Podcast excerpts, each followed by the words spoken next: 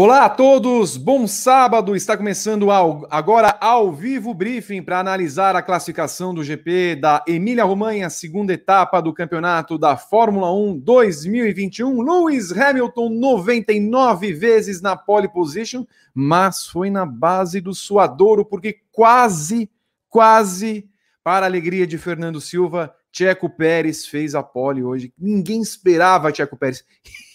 e Valtteri Bottas, hein?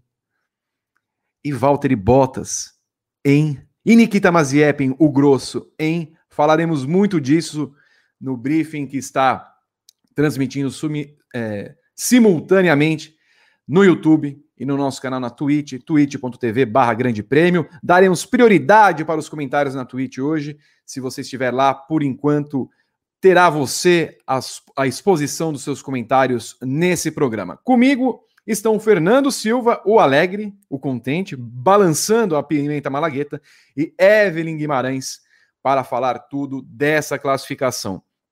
Ó, Evelyn, eu vou fazer as cobranças de ontem, tá? Eu anotei tudo ontem. Eu vou começar com o Fernando Silva, que não fez nada ontem, não falou nada ontem, porque não estava no programa. Que tal a classificação de hoje, Fernando Silva? Bom dia. Se o senhor desmontar, seria ótimo. É sempre bom. Agora, agora sim. sim. agora salve, sim. Salve. salve. Salve, salve, meu rei Vitor Martins. Salve, salve, Evelyn Guimarães, Rodrigo Berton, aqui na retaguarda, todas as amigas, aos amigos aqui nos nossos chats, na, na nossa rede Grande Prêmio. Prazer estar aqui com vocês. Uma classificação para o pai aqui foi suadora, mas foi, foi gostosa de acompanhar. Olha, foi, foi é. bacana histórica, histórica novamente, o Hamilton a uma pole da marca centenária na Fórmula 1, nunca, jamais ninguém alcançou. E particularmente o Pérez, depois de, um, de uma sexta-feira estranha, né? Para Red Bull como um todo, mas principalmente para ele, foi, um, foi uma sexta-feira complicada, foi criticado até pelo Helmut Marko, depois é, ficou evidenciado que ele causou o acidente lá com o Esteban com ontem, no primeiro treino livre. Mas que grande volta, e uma grande surpresa, né? Porque ninguém acreditava que ele conseguiria bater o Verstappen em classificação. O Verstappen sempre foi um piloto muito mais rápido em ritmo de classificação do que qualquer um. E o Pérez, na sua segunda corrida na Red Bull, já meteu ferro no Verstappen, conseguindo é a segunda isso. posição. Melhor posição de largada dele na Fórmula 1, para mim, o grande destaque. Mas tem outros. O Lando Norris ficou muito perto de garantir, pelo menos aí a terceira, a terceira posição, o lugar na segunda fila, mas teve esse outro cancro mole da Fórmula 1, que é essa Deus. história de limite de pista. Então aí ele teve seu tempo deletado, vai largar na hum. sétima colocação, é, logo atrás do Daniel Ricardo, que foi bem apagado no, no, no, fim de semana até agora como todo. Mas aí é um papo para depois. Meu grande destaque, a grande volta à posição de largada do Tcheco Pérez amanhã. 10 26 meteu o ferro. Bom, bom, a família brasileira adora esses termos maravilhosos. Muito bom. Para quem não sabe, Fernando Silva é um dos autores do texto né, que sai no Grande Prêmio. Então, quando acaba o treino, tem de ser publicada a notícia, né? Mas Aí fica aquela coisa: como é que você vai publicar uma notícia na hora que dá a bandeirada, sendo que você está lá na decisão do negócio, os carros passam ainda tudo mais, aí ninguém sabia que. Então, toda vez que a gente fala de suadouro, é porque o Fernandão sua para colocar no ar a notícia rápido, o mais rápido possível. Houve tempos que era mais fácil, né, Fernandão? Que o Hamilton fazia polis e polis, já estava basicamente pronto o texto. Hoje, ficou um pouquinho mais difícil. Não, é, tem, tinha, tem época. Essa temporada vai ser suador até o fim, ao que tudo indica. Mas ano passado, 2019, que a Mercedes tinha um domínio absoluto, principalmente em ritmo de classificação, a dúvida era se era Hamilton ou Bottas, muito mais Hamilton do que Bottas. Então, você, você tinha na mente já dois títulos. Agora, dessa vez, você não, não tem muito que. É totalmente previsível. Para o fã da Fórmula 1 é muito bom para a gente que está ali escrevendo o texto, talvez não seja tão bom, mas é emocionante. Então, passar essa emoção para o leitor também é, faz parte do, do espetáculo e é por isso que a gente está aqui para entregar a vocês todos a melhor informação, o melhor conteúdo aqui no GP, aqui no Grande Prêmio. Muito bem, depois de meter o passar o ferro, vem aqui o nosso fã-clube do Kid Bengala para manter o nível do programa. É sempre bom começar um programa no sábado de manhã aqui no horário brasileiro com com esse nível. Evelyn Guimarães, Elevelyn, como vai? bom dia, Vi. Bom dia, Fernandão. Bom dia a todos. Rodrigo Berton está também nessa transmissão e a todos que já acompanham pela Twitch e aqui pelo YouTube. Então, nossa, você hum. falou sobre é, essas, esses termos, né? De manhã, você não imagina o termo que eu imaginei para o MyZap, naquela resposta ah. grosseira que ele deu para Mariana. Ele é, ele desprezível, é... desgramada. Ô, Evelyn, você lembra da, da Terça Insana? Que é, um, é uma sketch aqui que tinha no, no, Teatro de São Paulo, que era da Grace Janucas. Sim. Uma atriz que faz novela na Globo, inclusive, tal, ótima atriz. E tinha um personagem que era, não vou lembrar, o ator, que era a, a, a irmã Selma. Sim. E ele falava que rezava, eu rezo e acontece. A gente tem que rezar Isso. pelo Mazep. Tudo eu que rezo. for, tudo eu que rezo. for de mal, a gente reza por ele e vai acontecer. Vai, a gente reza e acontece. Acontece. Desgramada. olha, Evelyn, depois eu, eu não, não vou deixar passar suas cobranças, tá? da, das coisas que você falou ontem que iam acontecer e no final não aconteceram. Não, tá parte delas aconteceu. Parte delas aconteceu. Otávio Mendes lembra que o nosso grande prêmio, aquele narigão do eu rezo e acontece. E acontece. Exatamente. Olha, deixa eu falar, uma, antes de falar do treino em si, antes de o Bertão colocar o, o resultado do treino, eu queria falar de um tema que até o pessoal está se manifestando aqui no chat. Mais uma vez, a Fórmula 1 deixa a gente meio louco, né? Porque essa pataquada de limite de pista, eu não entendi muito bem em que momento vale ou não vale. A volta do Norris no Q2, segundo as regras que a VIA estabeleceu, me parecia para ser eliminada, não foi? A volta que ele fez o segundo tempo parecia para mim que era para valer e foi eliminada. Aí tem o limite de pista da, da 9, da 13, do seu que lá. Por que diabos, então, não colocam a, a porcaria da lombada em todas? Porque aí fica mais fácil, né? Porque aí fica muito. É, parece subjetivo. Aí depois fica que nem o Max Wilson falou na transmissão. Ah, é, se, o, se o cara passar aqui, pode ser penalizado. Peraí, pode ou vai ser vai. penalizado? É. Né? Então eu queria que vocês. É, a gente falou sobre os limites de pista e foi uma discussão muito boa que tivemos porque a prova do, do Bahrein foi decidida no limite de pista, numa, numa determinação da direção de prova que me pareceu ter sido mudada ao longo da corrida. Tanto que o Hamilton é, passou quase metade da prova invadindo o limite daquela curva 4, né? E depois meio que deixou o Verstappen passar por lá porque tinha alguma noção que aconteceria a punição. Mas me parece que assim, pô, se você passa lá para valer é, ultrapassando ou não ultrapassando alguém, você está ganhando tempo. Então você está tendo um benefício do limite de pista. A mesma coisa esse final de semana. E aí fica aquela lista. A gente tem que ficar olhando para a classificação, né, Fernandão? É, olha, termina o tempo, a gente fica esperando 20 segundos para ver se a volta valeu. É uma coisa meio, meio insana. É, não faz muito sentido e é muito ruim para a Fórmula 1, né? a gente acompanhando o treino livre, os treinos livres como um todo, mas principalmente ontem, é, o primeiro treino e hoje, é, ficou muito claro que essa situação ia acontecer. Mais de 20 tempos foram deletados, hoje também, de manhã, foi a mesma coisa, e estava claro que esse cenário ia acontecer na classificação.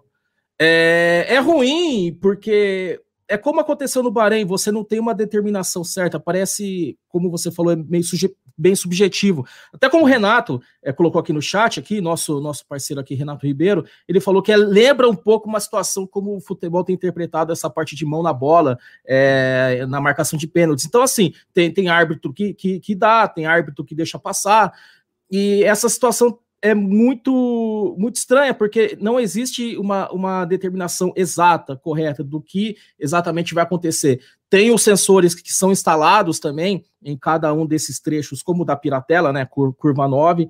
Tem as lombadas também, aquelas aquelas lombas amarelas também instaladas também na parte de fora da zebra, mas mesmo assim, mesmo com todos esses recursos, é, é, esse tipo de situação não foi não foi resolvida e é talvez seja o grande ponto negativo da Fórmula 1 nesse começo de temporada, porque muda muito a situação. Hoje mesmo o grid foi, foi alterado. O próprio caso que a gente levantou do Lando Norris, poderia estar largando em terceiro lugar. E aí houve essa situação que mudou tudo. Então, é algo que a Fórmula 1 precisa corrigir urgente, porque tem até manchado né, o espetáculo, porque até agora, esse começo de temporada, é muito no comecinho ainda, mas já dá para dizer que é um, um, um, ótimo início e fica somente essa mancha, que não, não essa zona cinzenta que a gente não consegue é, passar por ela e conseguir debater é, outras, outros pontos também. Então é algo que a Fórmula 1 precisa resolver com urgência, né? O Michael Masi, diretor de provas.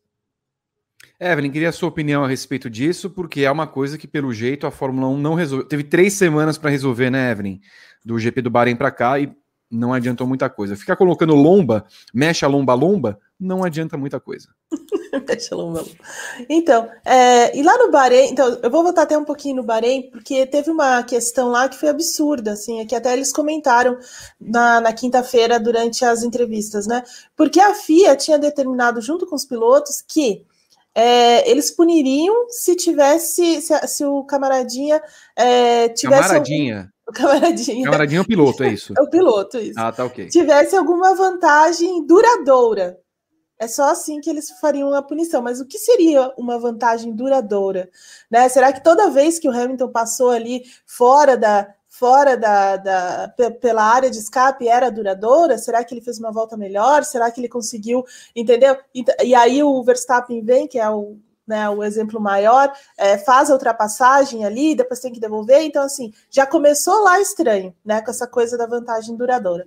Chega em Imola, na semana de Imola, ah, não, a gente vai fazer um, uma restrição gigante contra isso, a gente vai é, fiscalizar bem, vai ser muito restrito, muito rigoroso, e aí chega no, no, no, final de semana, você não entende absolutamente nada, porque cada, cada lugar tem uma interpretação diferente a curva 9 é uma coisa, a curva 13 é outra, é, e, assim por diante. Então, assim, é, particularmente, eu acho que assim tem de existir uma, um limite, certo? Uhum. Porque também não dá para é, virar o samba do crioulo doido, não dá. Então, assim, vamos lá, vamos colocar o limite. Só que esse limite tem que ser claro para todo mundo em todas as provas, tem que ser o mesmo limite. E não um limite aqui, um limite lá, uma coisa, uma coisa diferente, entendeu? Eu não acho ruim o cara é, apoiar no, na, ali na, na, um pouquinho mais na zebra, ou utilizar, que foi bonita a ultrapassagem do, do Verstappen, não dá para dizer que não foi. Né, ele conseguiu fazer o negócio. Então, assim, eu acho que existe, tem que existir, na verdade, um, uma clareza na regra. Né? Acho que todo mundo concorda com isso. É, tem que existir essa, essa clareza. Ponto. Mas assim, é, tem que encontrar um limite entre você é, decidir coisas absurdas, como está acontecendo, e coisas, sabe, que hoje, por exemplo, tiraram a volta do Lando Norris no final, num lugar como você disse, que não pareceu, entendeu? E, eu uhum. e a, mesma, a mesma situação no, no Q2, e que realmente é, mereceria a, a, eliminação da volta. Então, assim, a gente fica sem entender mesmo, né? E o, e o Verstappen é, criticou muito isso na quinta-feira, dizendo que é um dos pontos que ele vai levantar no briefing, provavelmente é de amanhã, né, antes da corrida, porque está prejudicando demais o todo o espetáculo, ainda mais uma classificação como essa, que foi absolutamente é, emocionante, né? E que no final das contas a gente realmente não sabia que fim ia ter. Por isso o Fernandão estava suando, né? Fernandão demais. Então, assim, você está estragando o espetáculo, na verdade, com, essa, com essas indecisões todas da, da, da FIA. Muito bem, vamos. Eu quero que o Bertão coloque, por gentileza, a tabela de tempos, como ficou o grid largada provisório. Não há de ser modificado, não creio que tenha alguma punição a vir. É, eu só chamo atenção justamente por esse ponto, porque é, é óbvio que acontece no futebol. Às vezes o futebol, você tem uma equipe que ataca, ataca, ataca, ataca, perde 1 a 0. Nunca vi resultado tão desastroso e tão mentiroso como Lando Norris largar atrás de Daniel Ricardo como esse resultado. Culpa do que vocês dois acabaram de falar sobre essa questão dos limites de pista. É um absurdo estar o Norris em sétimo e o Ricardo na sexta colocação. Hamilton conquista a 99 pole da carreira, 1,14,411, 35 milésimos à frente de Sérgio Pérez, que tem o seu melhor grid na história da Fórmula 1. Você vê como são as coisas. 913 temporadas na Fórmula 1 e a primeira vez que Pérez larga na primeira fila. Max Verstappen de quem nem se esperava estar na segunda fila, se esperava estar na primeira, larga em terceiro. Né? Leclerc, mais uma vez, fazendo uso do seu ótimo desempenho em classificações, larga em quarto. A Ferrari eh, oscilou muito ao longo do final de semana, parecia muito boa ontem, hoje de manhã também estava bem, mas aí você vê o, o Sainz em décimo primeiro, enfim. Pierre Gasly mantendo bom desempenho da AlphaTauri na quinta colocação, Ricardo e Norris sexto em sétimo, Norris era para estar pelo menos em terceiro. Valtteri Bottas. Ai, eu, eu sou melhor do, do treino livre 1, sou melhor do treino livre 2. Oitava posição, o rapaz. Imagina Toto Wolff como não deve estar com a, a, a goela já seca de tanto falar do, do cara lá. Acho que vai vir coisa amanhã no rádio, hein? Vai vir coisa amanhã no rádio. Esteban Ocon na nona colocação e Lance Stroll em décimo. Depois continuamos com Sainz e Russell, Vettel e Latifi, a Williams pela segunda vez com esses dois pilotos passando pelo Q2, na segunda vez que o Latifi vai ao Q2 na sua carreira, Fernando Alonso em 15º, que fiasco. Também fiasco, não, não, não, não esperava ver as Alfa Romeo em 16 e em 17 pelo que elas vinham apresentando também ao longo do final de semana. E o carro que não parece tão ruim, Raikkonen e Giovinazzi, Mick Schumacher, o grosso da Rússia e Yuki Tsunoda, que bateu. É bom? É. Vai bater muito? Vai. É de bom tom? Não. Começando pelo fim, tá? Yuki Tsunoda batendo, Mazepin sendo grosso e os outros três pilotos, Fernando Silva. É, sobre o Tsunoda, é como, como vocês bem falaram e tem abordado ao longo desses últimos dias, essas últimas semanas, é um piloto muito rápido, mostrou um grande trabalho na Fórmula 2, é muito prestigiado pelo Helmut Marko e até por isso também tem, claro, tem todo o suporte da Honda, mas tem todo o apoio do Helmut Marko e muito por isso acabou sendo decisivo para ele ser promovido à Fórmula 1 nesse ano. É um piloto muito novo ainda, vai amadurecer, tá no seu segundo fim de semana de Fórmula 1. Esse, esse tipo de situação é até normal para um estreante, mas como é a Red Bull, como é, como ele faz parte desse desse desse métier todo taurino, é preciso sim tomar cuidado, né? É um piloto muito arrojado, tudo, mas tem que maneirar porque a pressão vem e ela vem forte.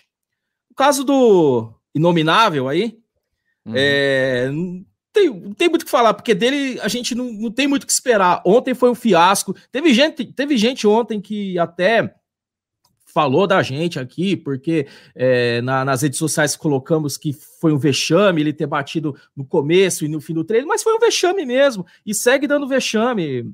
Pior piloto pela, pela qualidade, pela falta de qualidade, é um piloto muito ruim, não tem o que defender. E fora das pistas é pior ainda, não, não, não tem como, não tem como um, uma, uma pessoa dessa fazer parte de esporte nenhum.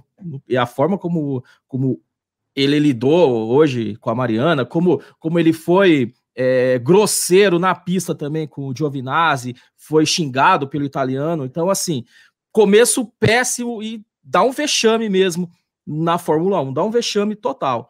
Da Haas não dá muito o que não tem muito o que você esperar. É uma equipe que declaradamente vai andar atrás esse ano, não vai desenvolver o carro, então não tem muito o que esperar do, do Mick Schumacher, a não ser andar na frente do, do, do Mazepin. É, é, é a única briga dele, não tem como ir além disso.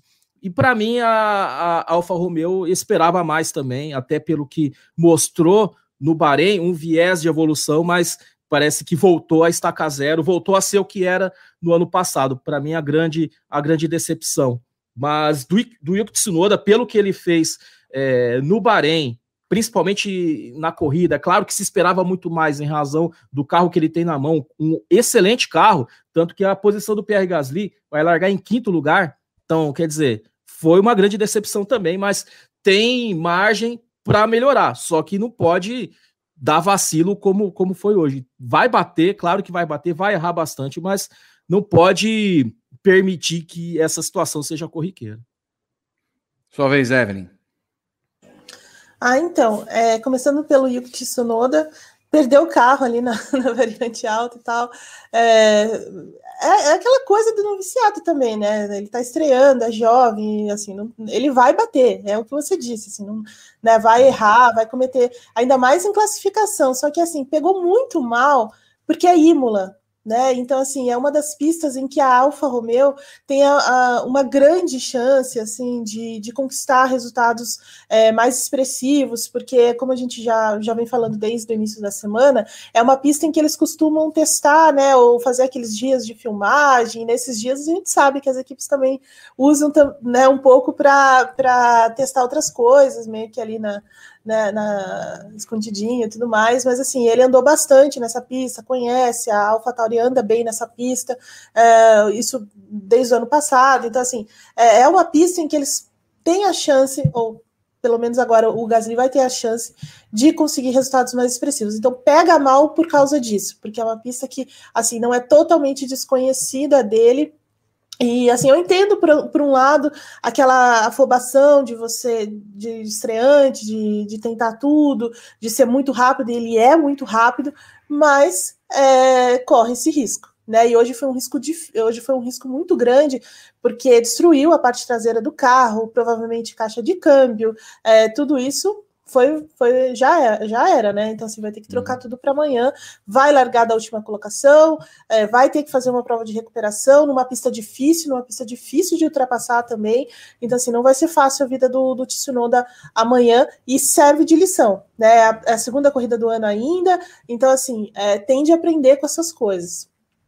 Quanto ao resto, é, também fiquei surpresa com a Alfa, Alfa Romeo fi, ficando na, na no, no, no no Q1, porque imaginava que ela fosse seguir um pouco o caminho da Ferrari, embora, como você, você disse mesmo, a Ferrari está meio que oscilando durante o final de semana, mas classificação é o grande forte desse carro nesse momento, então assim, achei que a Alfa, a Alfa Romeo poderia é, seguir um pouco também dessa força da, da Ferrari, acabou ficando, é, é uma surpresa, e quanto ao, ao Mick Schumacher, é isso, né? Ele tá tirando o que dá ali daquela raça, sem grandes, é, sem grandes, sem grande entusiasmo. Agora o Mazepin, desprezível, né? Assim, nem, nem tanto, já eu não aguento mais esse cara. Segunda corrida Mas, do ano, já quero chutar esse, esse, esse ser, essa criatura. Então, é, grosseiro, assim, desnecessariamente. Não foi só com a Mariana, foi com outros repórteres e foi com outros jornalistas também. É, então, assim, o cara é, é isso aí que a gente está vendo, né? Então, assim, vai ser um, um eu acho que vai ser uma constante, porque me parece que ele pode fazer tudo o que ele quiser lá na Haas, é, né, com, com o dinheiro que ele está colocando lá. Assim, é uma, é uma tristeza, é uma pena isso. Mas assim, rodou, errou, né? Então, amanhã, assim, não, não, não tô esperando uma grande, uma grande apresentação, óbvio. É, e na verdade estou esperando até uma, uma rodada no, na, na, volta. A gente falou ontem que seria na volta de que vai para o grid, né? Talvez seja isso mesmo que aconteça com esse rapaz. Esse é o briefing, 10 horas 46 minutos no horário de Brasília. Se você nos acompanha ao vivo, também você vai poder acompanhar logo depois, se não acompanhar, ao vivo, pelos agregadores todos possíveis, via podcast, Spotify, Deezer e todos os mais. Faz sim, Berton, vai sim, você pode mandar para lá, que vai sim. A classificação e os programas de amanhã, domingo, 9 horas, estaremos aqui no YouTube, na Twitch, para transmissão da, do pré-corrida do briefing, para analisar o que vai acontecer no GP da, GP da Emília Romanha. E se você não deu seu like, dê o seu like, faça sua inscrição no canal, ative as notificações, clique no Seja Membro para você participar do nosso grupo no WhatsApp, participar do nosso bolão, dos nossos conteúdos. Clique no Seja Membro, planos Hattrick e Gran Chelem. E se você estiver na Twitch, escorregue o seu Prime, fazemos questão. Escuta mais uma vez a, a tela aqui. Aí nós temos é, as duas Williams. Ah, não, antes disso, antes disso, Evelyn Guimarães. Evelyn Guimarães, você falou que o Latifi ontem não passaria. você falou que o Vettel ficaria no Q1. Eu achei, eu achei que o Vettel ficaria no Q1. Achei mesmo. Então, aí assim, antes, antes de tudo, eu quero fazer uma, um registro aqui. Hum, qual? Meu colega, meu amigo, querido, É, Gabriel Curti, que sabe tudo, tudo, tudo, tudo. E ontem ele cravou, ele cravou que o Nicolas Latifi passaria para o Q2. Eu fiquei meio assim, falei, hum, acho que eu não concordo, não, não confio tanto no Latifi passando, mais pelo Latifi, não pelo, pela cravada do Gá, obviamente. É, mas ele conseguiu, né? ele passou mesmo, e o Vettel também. É, aliás, Aston Martin melhor do que eu imaginava nessa, nessa classificação, mas fica aqui o meu reconhecimento de que é, Gabriel Curti acertou em cheio a passagem do Latifi para para a segunda parte do, da classificação. Sabe tudo. Até o cachorro comemorou. Ah, sim, Carlos é. Sainz em 11, Russell, Latifi, as Williams 12, 14. Sebastian Vettel até vinha bem, não fez um mau treino, não. Andou no ritmo do, do, do Stroll em determinado momento, 13. E Fernando Alonso, 15. Suas impressões, Fernando Silva? Bem, sobre o Alonso, partindo do, do, do, do fim para o começo, o Alonso, lembrando que é a primeira vez, né? Claro, ele voltou para a Fórmula 1 agora, mas desde 2017, GP da Malásia de 2017, que ele não era batido por um companheiro de equipe. Claro que o Ocon é um, é um piloto muito bom, e também a gente precisa levar em conta que o Alonso tá, tá ainda em um processo assim de, de adaptação a essa nova rotina, novamente na Fórmula 1. Mas é claro que surpreende, porque é uma diferença muito grande, né? É, você espera que um piloto como o Alonso ele possa andar em um nível parecido com o do Ocon, e o Ocon andou melhor que o Alonso em toda a classificação. Né? Então, para mim, é, é algo que pinta como uma, uma surpresa, mas também eu não sei se é uma tendência para as próximas provas, lembrando que no Bahrein o Alonso foi melhor que o companheiro de equipe dele. Mas é algo meio incerto. O caso do Vettel, você falou bem que o Vettel ele andou melhor, tão bem assim, ele foi, foi bem na, nos treinos também na classificação, mas, mas não tão bem, não, aqui, não naquele nível que a gente espera de Sebastian Vettel, né? O Stroll tá naquele lugar cativo dele, décimo colocado, como foi também é, em Sakir, mas o Vettel ainda está patinando, né? Tem aquela questão que a gente sempre fala de, de um processo de adaptação ao carro que exige um estilo de pilotagem diferente daquilo que ele estava acostumado, mas é, é, é estranho, né? Já tem um bom tempo que o Vettel não vai uh, ao Q3, desde a época lá da Ferrari no ano passado, e continua nessa má fase. Então a gente não sabe até, onde vai esse, esse, esse calvário, né? Que até agora ele não se acertou então é uma situação muito estranha para um, para um piloto do quilate do Sebastian Vettel. Não conseguiu ainda encaixar, se encaixar nessa estrutura e nesse carro da Aston Martin. A Williams, para mim, foi uma grata surpresa, principalmente o Latifi, o Latifi que, pelo menos nos dois primeiros segmentos da classificação, para mim ele teve um desempenho melhor no geral que o do George Russell e aí no, Q, no, no, no Q2 ele conseguiu, é, o Russell conseguiu andar um pouquinho mais à frente, mas o Latifi estava ali, o tempo todo ali no ritmo. Então, prova esse, esse, essa evolução da Williams, e como até o Russell falou, que, que vai haver situações em que a Williams vai muito bem em uma, em, um, em uma pista, vai mal em outra, e essa pista parece que casou melhor com esse carro da Williams. Então, de repente, dá até para esperar, talvez até alguém beliscando pontos amanhã. E para mim, a grande, e a grande decepção que é o Carlos Sainz, porque a Ferrari, como um todo, mas ele também andou bem nos treinos livres também. Então, foi uma surpresa muito grande ele ficar fora do Q3. Seria o resultado normal, ele de repente largando em sétimo, em oitavo, mas ali na, nessa posição, saindo é, da, da classificação no Q2, para mim, a grande surpresa negativa desse. Mentira, surpresa maior surpresa negativa é o Bottas, mas surpreendeu também. Eu esperava muito mais do Sainz, até pelo que ele pintou nesse começo de fim de semana lá, lá em Imola. Estou acompanhando aqui o final da classificação da MotoGP nesse momento. Francesco Banhaia mais uma vez é pole position do GP de Portugal. Mark Marques voltando na sexta colocação. Eu não tenho a menor dúvida que ele vai vencer amanhã, não sei, mas enfim. Banhaia pole com a Ducati, a segunda pole do piloto em três corridas. Muito bem o começo de ano de Francesco Banhaia. Evelyn Guimarães, 11 a 15 para você, na tela. é, na verdade, acho que o Marques é sétimo, Vi. Tá, só não, confirmando aqui, deu uma errada na última curva. É, mas tudo bem, né? Isso também não vai fazer imagina. muita primeira diferença. Curva, primeira curva ele está em quarto. Sim, ou, ou à frente, né? Vamos ver. Porque essa pista também é bem propícia, né? Mas, é, bom, voltando para o Q2, né? É, como o Fernandão falou, o Carlos Sainz foi uma decepção aí dessa, dessa fase da classificação, porque a força da Ferrari está na classificação de fato, no ritmo de classificação. Eles têm um carro muito bom, muito rápido nesse sentido, né? Foi uma, um dos grandes ganhos da Ferrari do ano passado para esse, principalmente pela força do motor agora, que eles já conseguem tirar mais potência, já conseguem é, melhorar o motor de né, de forma geral, então assim, é um grande é, passo à frente deles, e o Carlos Sainz fica por milésimos ali atrás do, do Lance Stroll, um pelinho mesmo, mas é ruim, né? É ruim. A única vantagem é que vai poder escolher a, a, a estratégia, enfim, mas isso também é, não, não, traz uma grande, um grande passo, mas enfim, é a, é a decepção desse, desse momento.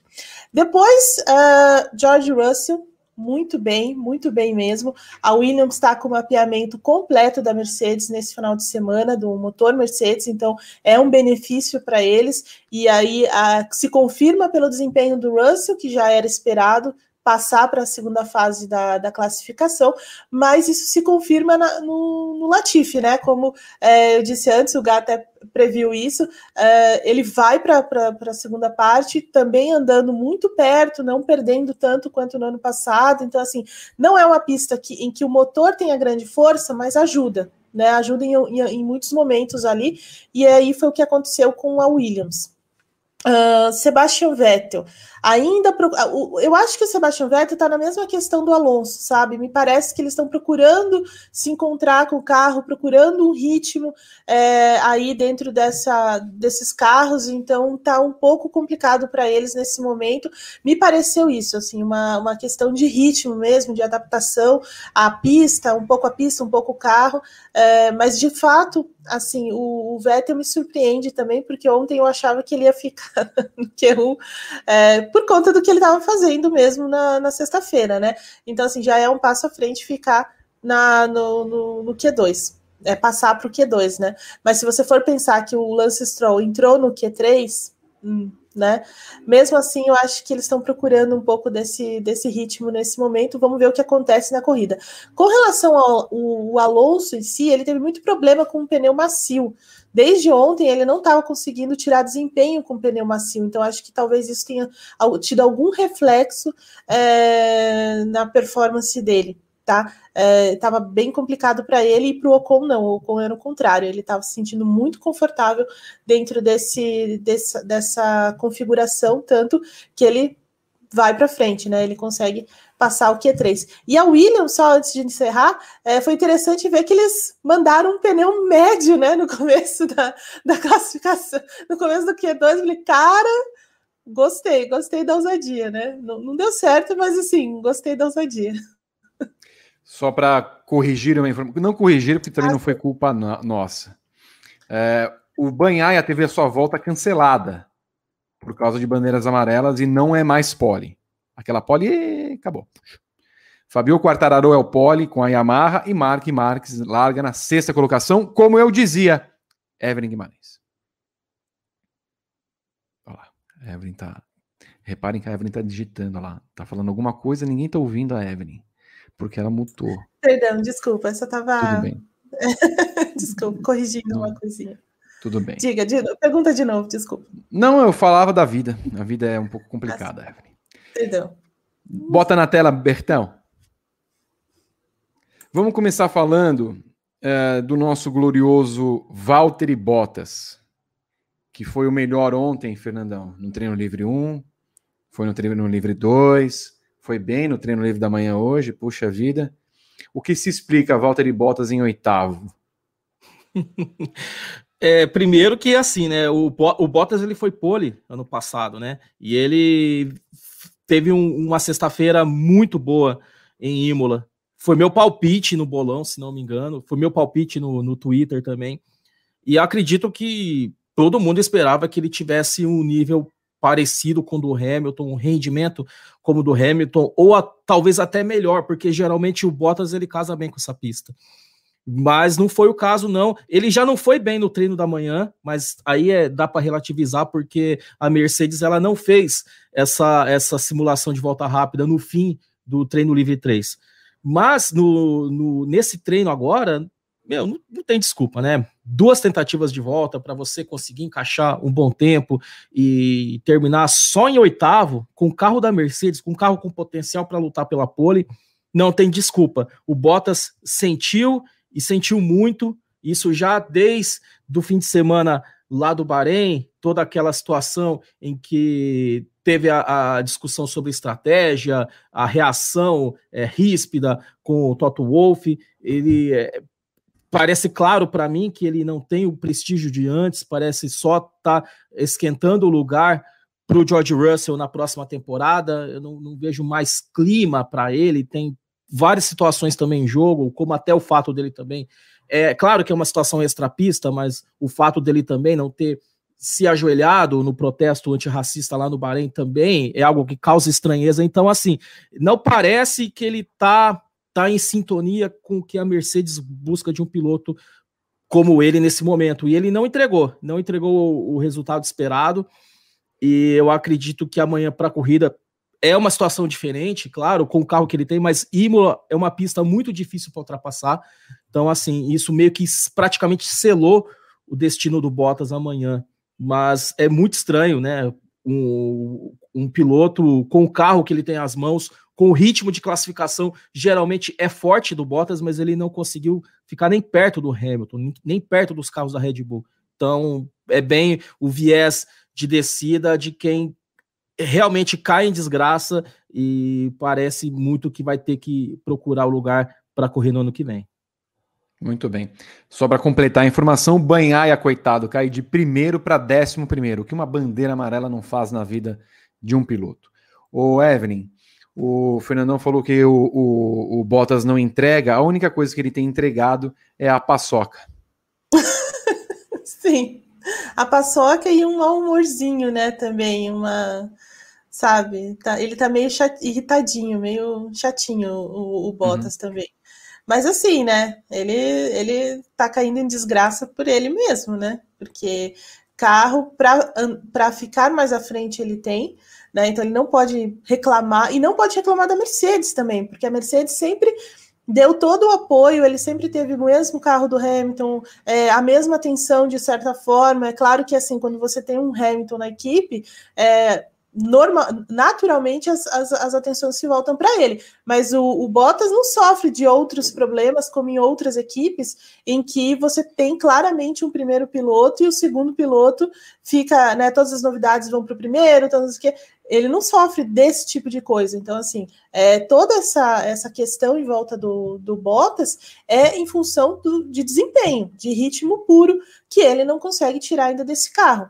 Uh, por exemplo, ontem a, gente já, já, até falei isso na, na, na, análise de ontem, a Mercedes é, deu um grande salto de qualidade do Bahrein, né, entre o Bahrein e, e Imola. Né? Eles mudaram difusor, eles mudaram é, alguma, é, algumas, algumas coisinhas em termos de aerodinâmica, é, estão trabalhando melhor com os pneus. O fato da, do clima ser mais frio, estar mais frio é, em Imola ajuda também, porque historicamente esse carro da Mercedes, a Mercedes não gosta de calor excessivo, eles gostam mais de, o carro gosta mais de, de o motor, enfim, né? Toda a parte de refrigeração é, exi, demanda um, uma temperatura mais amena e tudo mais. Então, assim, as coisas estavam muito mais. É, vou até usar uma palavra que o que o Hamilton usou, mais afeitas assim a Mercedes do que é, outras, é, né, do que no, no Bahrein, por exemplo. Mas o Bottas ontem até ele disse que realmente o carro estava muito melhor, menos arisco e tudo mais, mas hoje ele não consegue tirar desempenho de novo,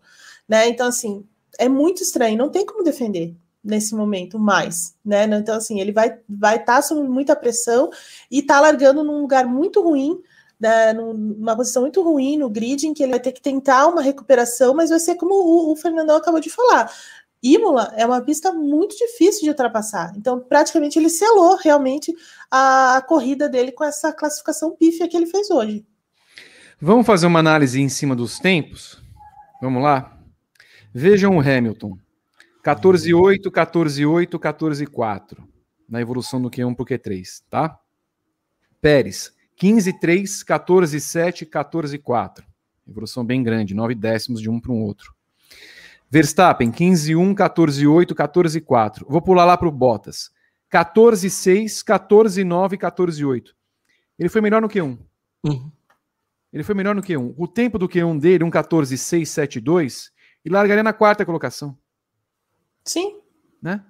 Você vê a evolução desse rapaz. O, só o Ocon também. Eu vou tirar o Norris da lista, né? Porque ele fez 14,4 ali. Não, esse 14,8 é mentiroso, digamos assim, do final Sim. do Q3. Mas só o Ocon foi mais ou menos é, linear nas três fases: 15,3, 15,1, 15,2. Foi meio que na média, quase. E aí o Bottas você vê. O Bottas foi melhor na, na, no Q1. É, eu, vai muito na linha do que vocês estão falando. É, quer dizer, ele até tinha carro, ele tem tempo para virar. Agora, como é que a, a, pessoa, em comparação às demais, né? Você vê o Hamilton melhorando 4 décimos, o Pérez 9 décimos, Mark Marques passando aqui. Opa, obrigado, sempre bom. Obrigado. É, o Verstappen melhorando 7 décimos, o Leclerc 7 décimos, o Pierre Gasly de 7 para 8, o Ricardo de 7 para 8, o Norris, vamos considerar aquele 14,4, 6 décimos, e ele perde 2 a 3 décimos na, na evolução do treino. Vocês é, veem que essa batata não, não é que apenas está assando, Fernandão e, e Evelyn, na, na ordem. O, o, o, Toto Wolff, que está nesse momento meio. Ah, tô, tô sincerão demais. Uh, eu acho que ele vai começar a pegar muito no pé do Bottas, ele mesmo, durante o rádio nas corridas, né, Fernandão? Ah, a pressão, obviamente, que vai aumentar. Se já, se já era grande e o Bottas ele sente muito a pressão, né? Ele, ele é muito sensível a, a esse tipo de situação, principalmente o que vem de fora para dentro. Ele não vai segurar a onda, não. E o Toto Wolff já meio que, até pela reação dele lá no Bahrein, ele mostrou que tá totalmente de saco cheio. Último ano do contrato do Bottas, tendência é que não seja renovado, né? Até porque o Russell também está no seu último ano de vínculo com a Williams, então tudo aponta para essa, essa, essa substituição.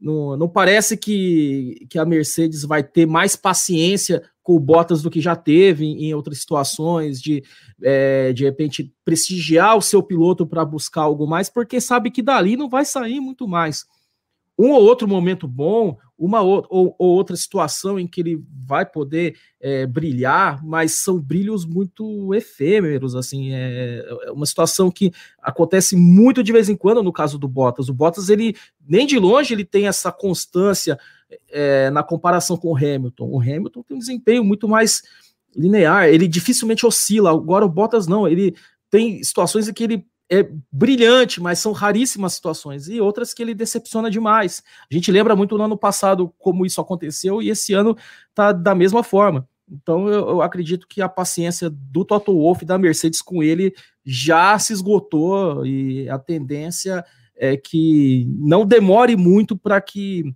ele anuncie, a Mercedes anuncie que o Bottas ele não vai ter seu contrato renovado para o ano que vem, e aí provavelmente o Russell entra no seu lugar no ano que vem. E com essa cabeça perdida, né, Evelyn? É capaz de ele fazer uma besteira logo na largada amanhã. Imagina encher a traseira do pobre, do Ricardo, do, do Norris. Ah, então, eu não duvidaria disso, viu? Porque é como o Fernandão falou agora, é... e é muito importante. E foi uma coisa que ficou muito clara no ano passado. O Bottas é extremamente sensível à pressão. Ele não consegue lidar com cobrança mesmo, com pressão, né? Isso aconteceu no ano passado muito nitidamente, quando ele teve que dividir a equipe com o Russell, sabendo que o Russell é um cara em que a Mercedes confia e tá, está preparando para chegar na Mercedes. Ele não conseguiu liderar a equipe naquele final de semana, ele não conseguiu vencer o menino. Então, assim, é, é, é, muito acentuada essa esse é muito acentuado esse comportamento dele de realmente quebrar sob pressão, né? E não é uma coisa que a Mercedes precisa nesse momento, né? Porque assim, é, enquanto a Mercedes estava dominando é, e assim ganhando com, pé, com os pés nas costas, eles não precisavam se preocupar tanto assim com Bottas e ele estava ali entregando porque ninguém estava cobrando nada. Tinha um carro muito melhor do que os né, do que do resto, então assim, qualquer pequeno erro era compensado por isso.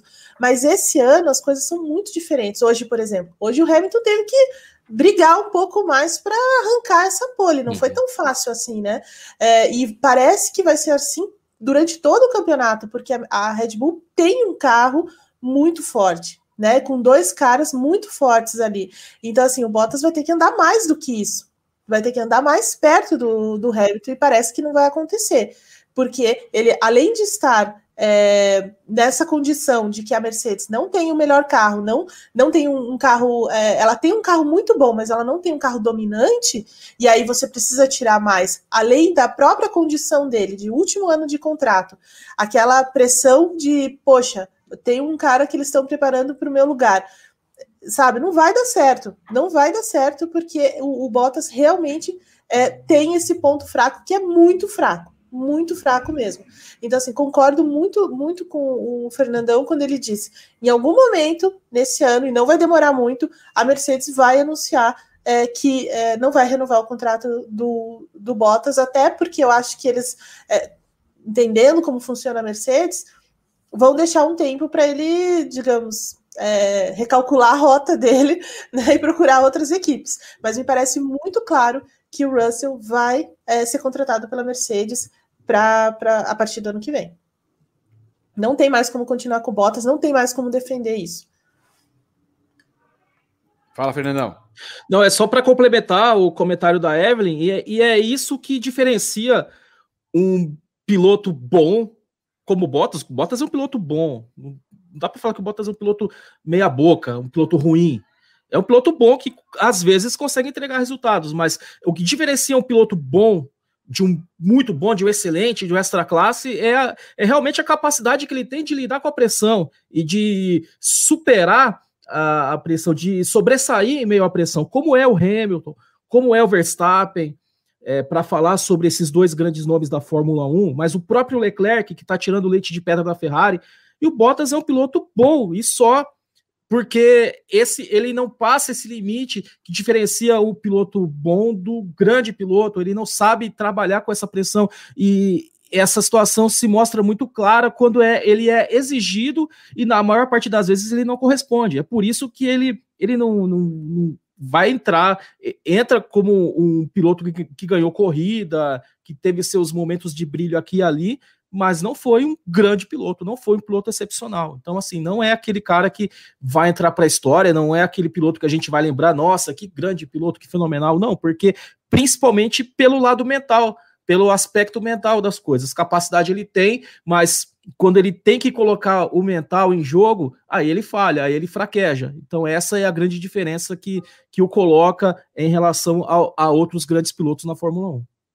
Eu quero lembrar que o Russell, antes do começo da temporada, talvez, deu uma declaração dizendo que o futuro dele já será sabido entre maio e junho. Então, uhum. como vocês falaram, indo nessa linha também, eu creio que até lá a Mercedes vai tomar a decisão e, e pelos resultados em si, eu creio que o Bottas já deve estar pensando em qual sauna ele vai entrar é, pelado.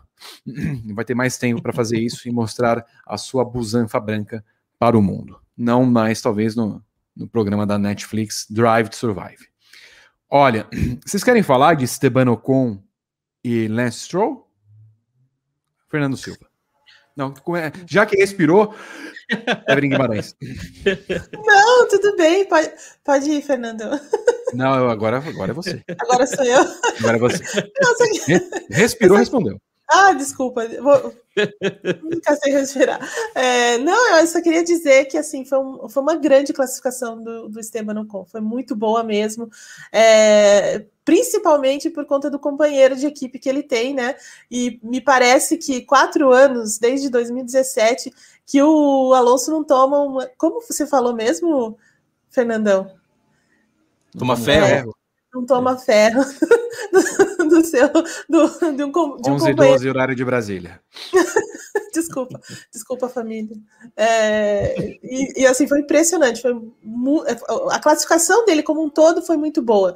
Boas voltas, voltas rápidas, tirando é, tudo daquele carro, que é um carro ainda que me parece que precisa de mais quilometragem, precisa trabalhar mais o ritmo de corrida, mas ele, aliás, com o ritmo de classificação, e ele conseguiu tirar isso, né? Então, como eu disse antes, o, desde ontem o Alonso estava tendo muito problema com o pneu macio, não estava conseguindo tirar performance, mas o Ocon não, né? O Ocon teve grande facilidade é, desde ontem e hoje provou isso com essa, com essa classificação. Então, assim, só para destacar a classificação do Ocon, que foi muito, muito boa. Uhum. Eu concordo com a Evelyn também. O Ocon está conseguindo fazer um fim de semana muito bom.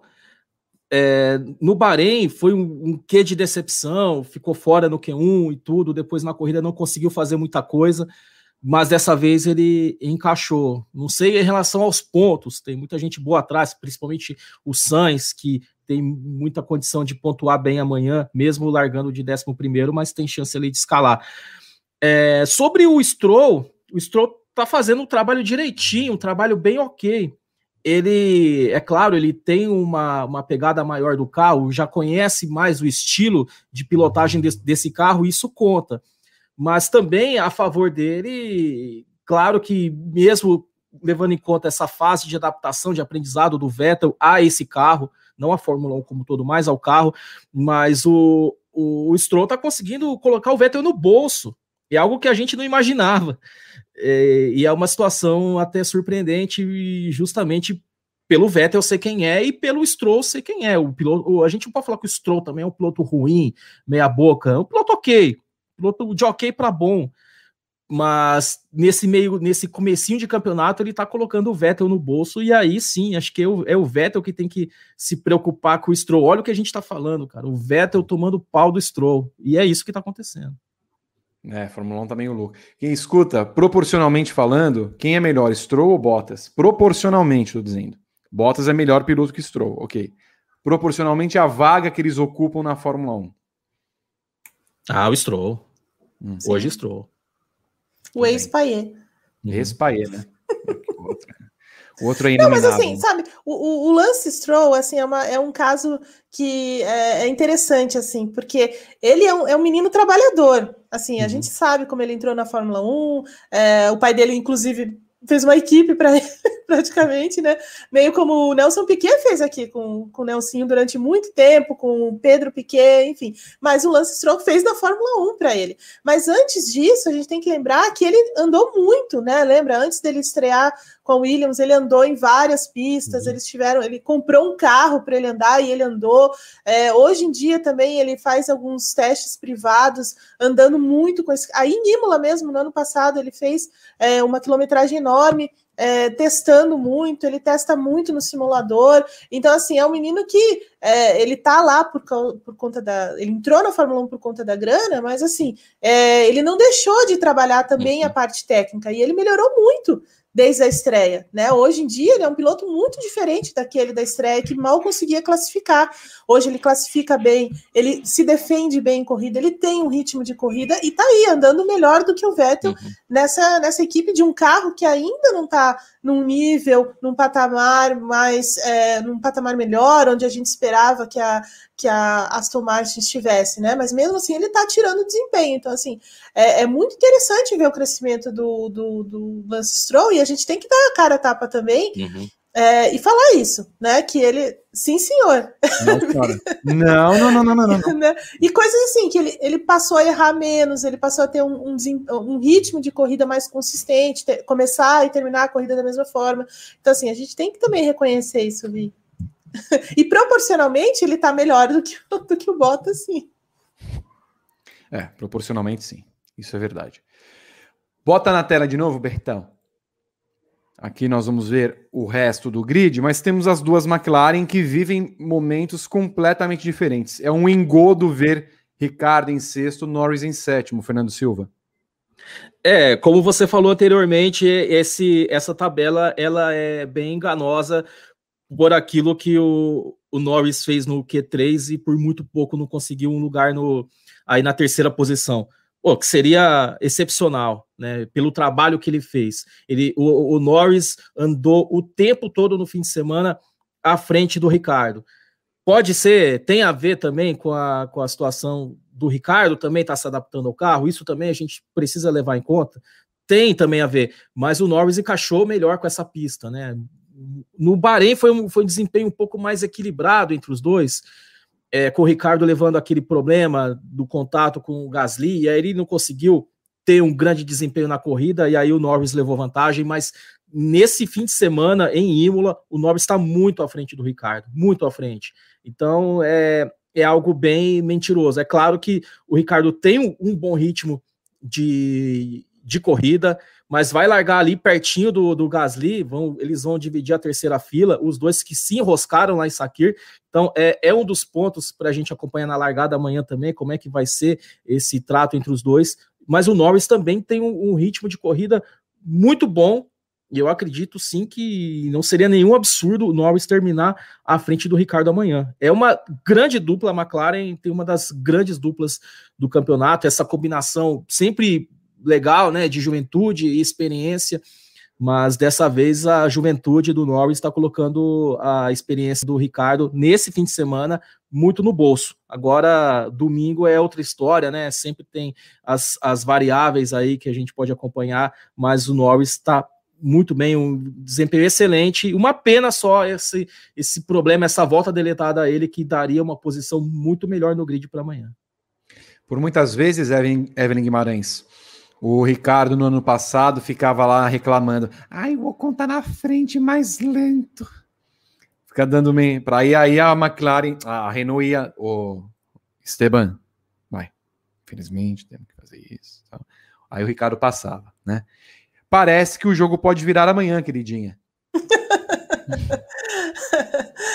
pois é, que coisa.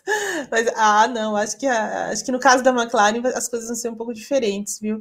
Uh, primeiro que o Lando Norris está tá melhor adaptado a esse carro, como a gente já disse algumas vezes aqui, a McLaren é uma das equipes que mais mudou o carro, né? O carro é completamente diferente do carro do ano passado muito em função da associação com a Mercedes, então o motor Mercedes exigiu essas mudanças, então é um carro muito diferente, só que o, Lando Norris, especialmente nessa pista, está muito mais adaptado, conseguiu tirar mais é, performance, desde ontem ele está muito melhor, e hoje foi realmente uma pena ele ter as duas voltas, né, mas essa volta do, do Q3 deletada foi foi, foi uma pena mesmo, porque ele certamente largaria um pouco mais à frente. Então o Ricardo vai ter que remar um pouco.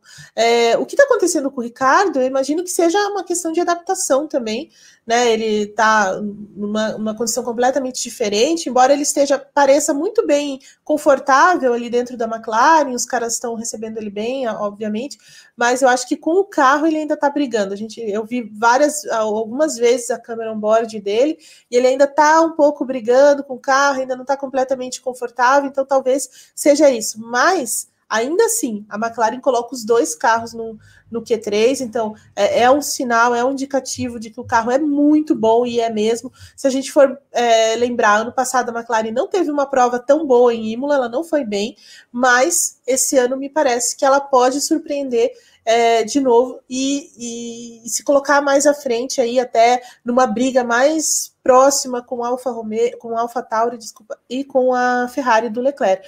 Então assim, acho que a gente pode esperar uma, uma batalha muito dura entre essas três equipes aí, é, com o Lando Norris puxando a McLaren. Tudo bem.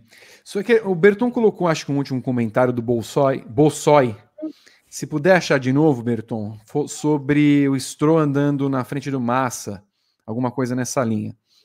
Se você puder. Aí está. Aliás, na Williams, o Stroll já andava no ritmo do Massa, às vezes até à frente. Nunca foi um aloprado.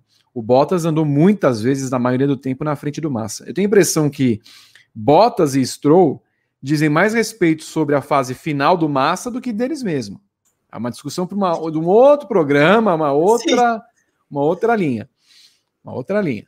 Mas isso aí diz mais respeito sobre o Massa no final de carreira do que dos dois pilotos da, da qualidade deles. Fernando Silva, Pierre Gasly e Leclerc, os dois líderes das equipes, né? colocando Ferrari e AlphaTauri na quarta e quinta colocações. AlphaTauri vai ter de correr com o Gasly nesse final de semana, que o Yuki Tsunoda dificilmente fará alguma coisa, largando na última colocação depois do acidente dele. E o Carlos Sainz também terá dificuldades para conseguir uhum. alguns bons pontos, vai ter que depender do undercut para superar os pilotos à frente e conseguir esses pontos, mas não não deve ser nele que a Ferrari vai depositar alguma ficha. Então, quarto e quinto lugares para Leclerc e Gasly. É, primeiro, o curioso é que são as mesmas posições do grid do GP do Bahrein, né? O Leclerc largando em quarto, o Gasly em quinto. É, é claro que lá em Sakir o Leclerc não conseguiu segurar o ritmo de corrida muito melhor, principalmente dos carros da McLaren. E aí o Gasly teve todo aquele entreveiro com o Ricardo, ele não conseguiu fazer a corrida, tanto que ele abandonou depois. A AlphaTauri, com o carro que tem nas mãos e por correr em, em Imola, não somente por ser a casa da AlphaTauri, mas principalmente por, por a equipe conhecer aquela, aquele circuito como ninguém, ter obrigação de fazer um bom resultado. E o Gasly é esse piloto que, que tem total capacidade para levar a AlphaTauri a um bom resultado. Pódio, difícil, depende muito das variáveis da corrida, mas um top 5 ali, um quinto lugar, seria excelente para o Gasly, que ainda não pontuou, mas para a equipe marcar a posição como uma das protagonistas desse pelotão intermediário. E o Leclerc, o, Leclerc, o próprio Gasly, né? O Gasly também tira leite de pedra, tem, andando, tem andado bem desde, o, desde a pré-temporada, no Bahrein também foi assim, nos, te, nos treinos, na corrida, na, na, no comecinho ali, e a tendência é que seja assim em Imola também. E o Leclerc, já desde o ano passado, né, quando a Ferrari estava pior do que esse estágio que aparenta estar nesse ano, o Leclerc é aquele cara que consegue tirar o leite de pedra, consegue tirar o melhor ritmo, principalmente em, em sessão classificatória. Na corrida é outra história, sempre a Ferrari ainda não tem o, o ritmo ok de corrida, mas na classificação, quando é relacionado ao desempenho puro, à performance pura, o Leclerc mostra que hoje é um dos melhores pilotos da Fórmula 1. Então, um grande trabalho dos dois nesse sábado lá em Imola também. Evelyn. Ah, então, eu esperava um pouquinho mais do Pierre Gasly. Ah, achei que ele só ficaria atrás mesmo de Mercedes é, e de Red Bull, mas não de todos, não dos quatro carros, mas que ele se colocaria ali entre, entre esses carros, pela, pelo foguetinho que é a, a AlphaTauri, pela maneira como ele, né, a gente já falou isso, eles andam muito em Imola, então tem uma, é, tem uma grande adaptação à pista, enfim, é, então eu esperava um pouquinho mais dele. De, mesmo assim, ele ainda larga numa, numa boa posição, numa boa condição de, em termos de estratégia, igual a estratégia dos seus principais rivais. É, e o Charles Leclerc é isso, né? É isso que o, que o Fernandão falou. É um dos melhores pilotos da Fórmula 1, um cara muito, muito rápido. É, não me surpreende estar tá aí, porque é como a gente estava falando, a, a, Ferrari é muito boa de classificação, essa Ferrari é, SF21, ela é muito boa mesmo. É, eles conseguiram dar, dar potência para o motor, eles conseguiram melhorar em termos de velocidade de reta, e, e, aí a gente vê um carro muito bom de classificação. O calcanhar de Aquiles da Ferrari nesse momento, o ritmo de corrida. Então, assim, eles vão sofrer um pouco mais, como já sofreram lá no Bahrein. Então, assim, não espero é, vida, uma, uma vida tranquila para o Leclerc em corrida. Ele vai sofrer um pouco, principalmente porque os carros que estão ao redor dele têm um ritmo muito melhor do que o da Ferrari. Então, acredito que ele vai ter uma dura batalha aí com o Pierre Gasly, com os carros da, da os dois carros da McLaren e também é, até com, com o Lance Stroll, o Esteban Ocon, todo mundo que está ali ao redor vai, é, vai avançar um pouco mais à frente. Mas é de, de fato assim, ele tira mesmo leite de pedra esse menino. É, a gente já falou outras vezes também é, que o ano passado, as coisas que ele fez com aquele carro do ano passado foram muito melhores, muito deram muito mais é, crédito a ele do que quando ele venceu é, em 2019, né? Quando ele empilhou aquelas poles e tudo mais. Então, assim, acho que foi até muito mais brilhante, disse muito mais sobre ele. Né? Então a, a, aposta da Ferrari nele foi muito correta, muito correta mesmo. Ele lidera a equipe e colocou essa Ferrari é, o mais próximo possível né, dos, dos carros da frente. Muito bem. Antes de falar dos três primeiros colocados no grid de largada, eu digo que esse vídeo do briefing é um oferecimento de 1xBet. Se você puder fazer a inscrição agora, coloque o seu celular aqui na tela, tem o QR Code e também temos o link aqui no nosso vídeo. Você ganha o seu depósito em dobro. Você pode fazer apostas no futebol brasileiro, pode fazer apostas na Liga dos Campeões, em outras grandes ligas europeias, em campeonatos de automobilismo como a NASCAR. Então, vai em 1xBet que você vai ter a aposta em dobro com o código promocional do Grande Prêmio. Fez a sua inscrição com depósito 50 reais, passa a ter 100 reais. Os ganhos são altos, os pagamentos são rápidos. Não perca essa oportunidade aqui no Grande Prêmio. Fernando Silva, Max Verstappen na terceira colocação. Não se esperava isso, né? Não esperava. É, é, é uma situação estranha, porque no começo do, dos treinos, né, na sexta-feira, a Red Bull ela não conseguiu mostrar a real capacidade dela. Até o Hamilton falou ontem, a gente não viu o que a Red Bull, é, do que a Red Bull é capaz de fazer. Mas o sábado trouxe a situação de uma forma muito mais cristalina, do jeito que, que é a ordem de forças hoje. Mercedes e Red Bull muito ali, muito no um nível muito parelho. No Bahrein, o Verstappen sobrou, dessa vez não foi tão assim. A sensação que deu, pelo menos para mim, é que o Verstappen poderia também conquistar a pole, tanto que foi uma margem muito curta, 87 milésimos, e aí, pelo que eu entendi, um, um errinho do Max acabou também determinando essa situação. Mas ele simplesmente respondeu que a Red Bull, independente da pista, nem, nem, nenhuma equipe tinha a não ser a AlphaTauri, mas nenhuma outra equipe do grid tinha colocado o carro para andar em outro circuito de uma forma competitiva que não fosse no Bahrein. Então, é uma pista diferente, uma pista que se adaptou melhor a Mercedes, mas mesmo em uma situação um pouco mais desfavorável, a Red Bull andou bem. E o Verstappen andou bem também, ficou muito perto ali de conquistar a pole, se não fosse por esse errinho. Então, assim, a sensação que eu tenho é que o Verstappen, como o Pérez, um dos, qualquer um dos dois poderia ter, poderiam ter, ter conquistado a pole position.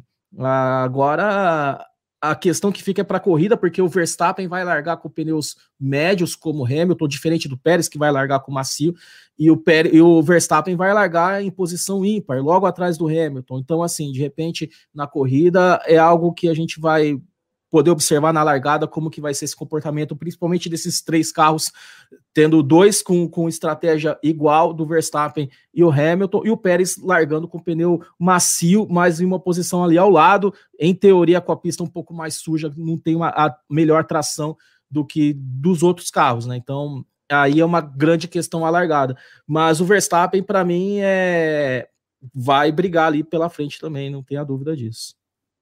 E para você, Evelyn? Ah, então, é, é, isso, assim, acho que eles estão bem embolados, acho que o, o, Hamilton é que tem uma dura missão pela frente de segurar duas, esses dois carros da Red Bull, porque a Red Bull, diferente da, da Mercedes, ela parece mais é, constante em todo tipo de, de, de, pista, ela tem, ela é menos sensível ao calor, ela é menos sensível é, se é uma pista de alta ou de, ou de mais seletiva, me parece que eles se adaptam muito melhor, assim, se adaptam de qualquer forma, como era a Mercedes, né, até, até um tempo atrás, o carro é muito, muito bom mesmo, só que, é assim, tem duas questões, né, a primeira é que o, é que o, o Verstappen é, acabou errando ali na Tamburello, né, onde era a, a, curva mesmo, mas hoje é uma chicane. Ele acabou errando ali e isso determinou a volta dele. Mas veja que ainda assim foi um tempo bem bem pouquinho, né? Foi uma coisa bem, bem pequena. Então aí eh, colocou ele na, na, na, na, terceira colocação, mas ele, ele, o Hamilton, tem uma vantagem em relação ao Pérez, né? Que é a, a estratégia. O Pérez está na estratégia da, do pneu vermelho e os dois estão na estratégia do pneu amarelo. Então vai ser basicamente uma briga Hamilton versus Verstappen. Né? Então, assim, vai ser uma dura. E aí a Red Bull agora tem uma chance de trabalhar melhor ali a estratégia e tem uma chance também de fazer, de pegar o Hamilton, digamos assim, com o Pérez, né? Porque e além do mais, o, o, o, Verstappen tem mais pneus do que o mais pneus à disposição por conta dele não ter feito muita, muita coisa no, ontem, né? É, então assim, a, a, Red Bull larga em vantagem, embora o Hamilton tenha tenha feito a pole, e a gente sabe como ele é em corrida, ele é muito forte em corrida, é, não dá para descartar, obviamente, nenhum, nenhum por, nem por um instante é, tirá-lo de, de chance de vitória, etc. Mas a Red Bull está em vantagem nesse momento. Né? É, tanto pelo carro que ela tem, pela estratégia ser a mesma do Hamilton, quanto por esse Pérez que larga como um coringa, né? Ele está numa estratégia diferente, mas eles eles eles estão mais rápidos, né? Eles, eles vão conseguir trabalhar melhor a estratégia se é, focarem nisso. Então, acho que vai ser uma corrida bem interessante, bem parelha entre eles. É, a, Red, a, a, Mercedes não está sobrando, e enquanto a, a, Red Bull tem uma, tem uma gordurinha ali para queimar ainda. Sérgio Pérez Mendonça, na segunda colocação. Fernando Silva, para a sua alegria, primeira vez que ele larga nessa posição. E é estranho é, imaginar a Evelyn, pelo que entendo, é, crê que o Coringa da prova será o Pérez, mas não vê como um cara a brigar pela vitória do que depreendo dos comentários dela. Você vê da mesma forma? O que, que o Pérez pode ser como esse Coringa? Arriscar tudo na largada para pular na frente do Hamilton, segurar o ritmo de corrida para o Verstappen ir acossando, eventualmente ser o cara que, que faça com que a Red Bull mude a estratégia e devolva o que aconteceu na primeira prova para o Verstappen fazer o undercut e aí passar na frente do Hamilton. O que, que esse fator Pérez coloca de tempero na corrida. E outro ponto, e outro ponto. Ainda há a questão da chuva, da previsão de chuva, uhum. que tem uns 40%. A Red Bull, pelo jeito, trabalha com a chance de chuva, porque como o Tsunoda depois falou na, na no final da corrida, ah, amanhã vai chover, não sei o que. Então, assim, eles estão trabalhando com essa hipótese de chuva para amanhã. Primeiro que que o maço maravilhoso, né? Sérgio Pérez Mendonça, né? Grande grande trabalho hoje. Começando pelo fim, Vitor, a, a chuva, a gente sempre lembra que, em, em termos de performance com pista molhada, o Max é um, é um dos caras que anda melhor, mas o Pérez também anda muito bem na chuva e o Hamilton também anda muito bem na chuva. Em teoria, o carro da Red Bull é, é que é, não houve nenhum grande treino, nenhuma grande prática é, com esses carros novos em pista molhada é, de uma forma competitiva. Então é um mistério para todo mundo. Então ninguém sabe exatamente como que, que, a Red Bull vai se comportar frente à Mercedes. Mas são dois pilotos que a Red Bull tem com, com capacidade para lutar para valer com o Hamilton, para lutar para valer pela vitória, que era aquilo que a Red Bull queria do Pierre Gasly e do Alexander Albon e que não conseguiu. E com o Pérez, uh, ao que mostra nessa já nessa segunda corrida do campeonato, a Red Bull finalmente tem dois carros para lutar com a Mercedes. E aí a equipe vai poder conseguir trabalhar com estratégia, sabendo que os dois pilotos vão ter estratégias diferentes e vai poder brincar. É claro que a prioridade da, da Red Bull é o Max ganhar, isso, isso é evidente. Mas se o Pérez tiver a chance de ganhar a corrida, é, a, a, gente não sabe muito bem como é, que, como é que vai ser essa situação. O Pérez, a tendência é que mesmo o Hamilton largando do lado teoricamente mais limpo da pista, vai largar com o pneu médio contra o macio do Pérez. De repente o Pérez consegue é, uma largada melhor, tracionar melhor, e aí vai embaralhar toda a situação nessa disputa entre Hamilton Verstappen, né? Então é, é uma situação que, que cria uma, um leque de alternativas, um leque de estratégias para Red Bull, e o Hamilton vai ter a missão árdua, hercúlea, de defender essa posição na largada, porque vão ser dois contra um ali. Então, o, os, o, um, ele vai ter que defender do, se defender do Pérez, mas também do Verstappen. Então vai ser, vai ser uma largada das mais importantes, das mais interessantes desse último ano, desse, desse, desse comecinho agora de temporada, dos últimos anos da Fórmula 1, porque vai conseguir trazer esse confronto do, do, do, Hamilton contra os dois caras da Red Bull, algo que a gente já queria ver há, há bastante tempo e agora a gente vai ter uma visão mais clara.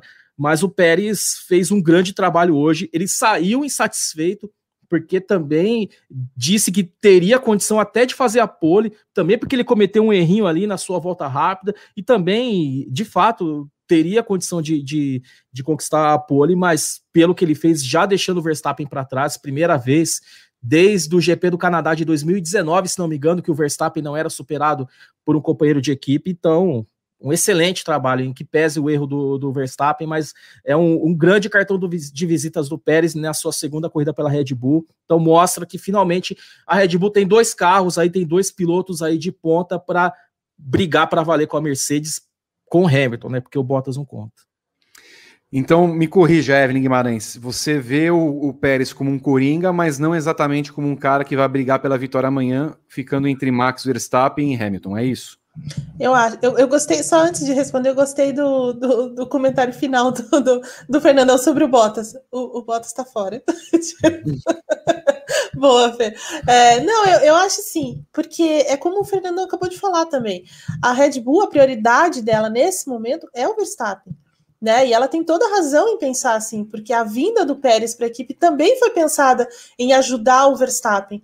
Então, assim, eu acho que nesse momento toda a tanto que ele classificou com pneu médio, é, né? Com, ele tem, é, tem essa estratégia no pneu médio igual a do, do Hamilton. Então, assim, é, é muito ingênuo a gente pensar que ela vai deixar a coisa fluir é, normalmente, não vai. Né? O Pérez está ali, é, foi uma grande classificação dele, uma, uma, uma, uma classificação, um desempenho que também meio que cala a boca do, do, do, do Helmut Marco, né? Que acalma ele lá no box, porque ele já estava começando a querer cobrar, a querer falar, né? Mas aquela coisa dele discordar dos, dos comissários ontem e tudo mais. Tudo bem que ele estava certo, mas assim, é, né, já, já, já, dá, já dá alguns indícios assim de como as coisas estão. Então foi muito importante o Pérez colocar esse carro na segunda colocação ali. É, ele também cometeu um pequeno, um pequeno errinho em classificação, é dureza, né? Porque é, com o Hamilton tão uhum. forte em classificação, qualquer errinho dá, dá no que deu, né? O, cara vai lá e ele é fantástico nisso, é, toma pole mesmo, então não, não tenho o que dizer. Mas para mim é isso. Eu acho que a, a se a Red Bull for, for, pensar na corrida de forma mais racional, é, menos soberba, não subestimar a, Mercedes, ela pode pensar numa, numa estratégia em que o Pérez é o Coringa, tenta pular à frente do Hamilton para tentar mudar essa, essa para fazer também a Mercedes pensar em, em, em, uma estratégia diferente e reagir rápido a isso, com o Verstappen ali também é, pressionando. Então, assim, são é dois contra um, é isso. Então ela tem que tirar proveito dessa, dessa vantagem. Como eu disse, a Red Bull hoje, da maneira como o grid está, com a, a performance é, dessas duas equipes, ela, ela sai em vantagem. Né? Embora ela não esteja na pole, ela sai em vantagem na corrida. Vai depender dela, é, e claro, dos dois pilotos, do que acontecer nessa largada, para tentar transformar essa vantagem, enfim, numa vitória, que devia ter vindo lá no Bahrein, mas não veio pela é, também pela canja da, da, Mercedes, né? Porque era impossível. Aquilo que aconteceu no Bahrein não pode acontecer mais. Ela não pode subestimar a Mercedes da, da maneira. A Mercedes e o Hamilton da maneira como ela fez. Então, assim, ela tem que mostrar que aprendeu aquela, aquela lição. E claro que o Hamilton, sendo o Hamilton, como eu disse, não dá para a gente descartá-lo da, da luta pela vitória, não dá para descartar de nada. O cara tem sete títulos mundiais, está numa equipe muito afinada. É, quer dizer, a Mercedes também não vai ficar olhando o que a Red Bull vai fazer e não vai reagir, né? Então, assim, vai ser uma briga, como a gente diz, de cachorro muito grande amanhã. De qualquer forma, eu queria ser uma mosca, o Arnold, que sempre vislumbra a gente nos programas, para estar lá no centro da estratégia da Red Bull. É, vocês veem, Fernando Silva, sim ou não, tá? Para a gente avançar para falar do Hamilton. Sim ou não? Fernando Silva e Evelyn Guimarães. Se o Pérez não pular na ponta amanhã, a ordem de equipe será dada para que imediatamente dê a posição para o Verstappen? Sim ou não, Fernando Silva? Sim, sim. Evelyn Guimarães? Sim. Ok. Então tá. Me parece que também acho que vai acontecer a mesma coisa. Então, o Pérez tem uma, uma decisão a tomar na largada, porque ele vai querer para a corrida. Ou ele pula na frente, ou ele vai ser terceiro. Uhum. É, é, bem claro isso, né? Tudo bem. Vamos ver o que vai ser da corrida amanhã e como é que vai ser a corrida amanhã em tempo seco, pista molhada, não sabemos ainda. Lewis Hamilton 99 que homem, né? E ele, e assim, é, foi tão surpreendente, Fernando Silva, porque ele mesmo, sabe, é quase a lagriminha escorreu, né? Porque ele não esperava de fato ser pole position. Olha, eu, de certa é, é aquilo, né? é como a Evelyn falou, né, Vitor? A gente jamais pode descartar o Hamilton de briga nenhuma, principalmente pela pole, ele que é o maior poleman da Fórmula 1 em todos os tempos, 99, uma a uma da marca centenária. Mas ele sempre mostrou, diferente, diferente do que aconteceu no Bahrein, nesse fim de semana ele, ele mostrou que estava ali, na briga ali com o Bottas, tudo, mas sempre ali no mesmo nível. E o que aconteceu na classificação foi, foi uma, uma disputa sobre quem erraria menos. Quem, quem errasse menos conquistaria a pole. E aí o Hamilton conseguiu, foi aquele que dos três ali, principais postulantes, tirando, claro, Bottas, tendo tendo tendo o carro na mão, mas não conseguiu entregar. Mas dos três ali, é, foi o que menos errou, foi o que conseguiu fazer a volta ali perto da perfeição, e aí isso que, que fez a diferença. E como a gente tem falado nessas últimas semanas, né, desde, desde antes do, do GP do Bahrein, mas principalmente naquela primeira corrida do campeonato, e aí partindo para a sequência da temporada. Quem errar menos vai, vai conquistar o título esse ano. Não tem, não tem aquela. A Mercedes não tem mais aquela folga, aquela, aquela mamata que tinha nessas últimas temporadas de poder se dar o luxo de cometer algum erro aqui e ali e aí, mesmo assim, conseguir vitórias e poles e tudo mais. Dessa vez, não, dessa vez é diferente. Se, se errou, meu, já era. Então, no fim das contas, é, sobressaiu quem, quem errou menos, quem ficou mais perto ali da perfeição. E o Hamilton é mestre nisso, não é à toa que ele é esse monstro sagrado. Na corrida é uma situação diferente, porque a Red Bull tem um ritmo muito forte, a Red Bull tem dois pilotos, como a gente falou, que partem estratégias diferentes, e tem o fator chuva.